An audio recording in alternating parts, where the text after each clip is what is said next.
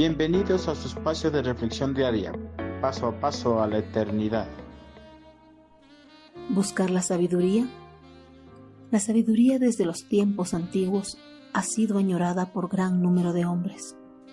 Algunos lo han buscado alimentándose de conocimientos de las diferentes ramas de las ciencias existentes.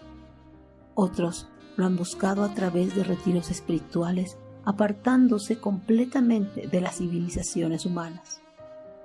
Pero ninguno de estos grupos ha logrado alcanzar la sabiduría, porque la sabiduría no se encuentra en el estudio de las ciencias humanas, ni tampoco en los retiros espirituales. Al igual que las personas inconversas, algunos cristianos añoran la sabiduría, pero al igual que ellos no la hallan, porque la buscan en lugares equivocados.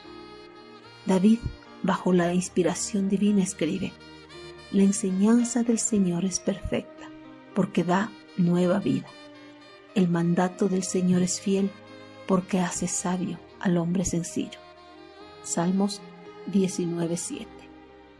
La sabiduría no está escondida para los seres humanos, más bien está disponible para todos los que la buscan.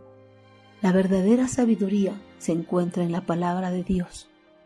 Estas palabras fueron entregadas por el eterno Creador en el monte Sinaí a su pueblo escogido, y después de muchos siglos fue extendida para toda la humanidad a través del sacrificio de Cristo Jesús en la cruz del Calvario.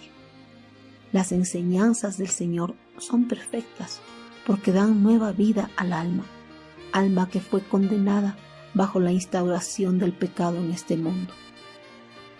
El mandato del Señor es fiel en ella no existe ninguna falsedad, porque todo lo que está descrito en la palabra de Dios se cumplieron fielmente, se cumplen en el presente y se seguirán cumpliendo hasta los fines de los siglos.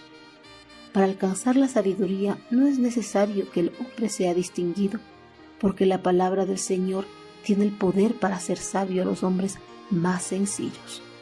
Si anhelamos alcanzar la sabiduría, tenemos que acercarnos a la palabra de Dios con temor y temblor. Debemos estudiarla y meditarla constantemente.